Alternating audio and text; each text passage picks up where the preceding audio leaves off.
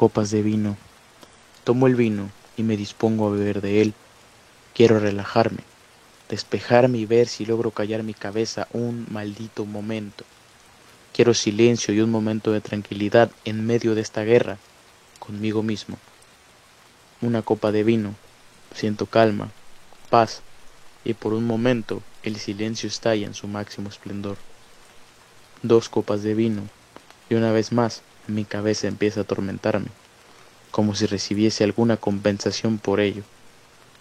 Tres copas de vino y tu recuerdo hace su aparición, emergiendo desde la oscuridad, tan presente como siempre.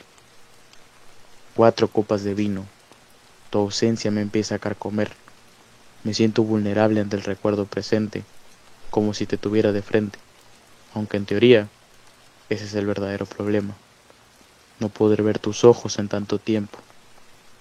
Eso me tiene, desde hace mucho, muriendo lentamente. Pero el problema es que no termino por morir.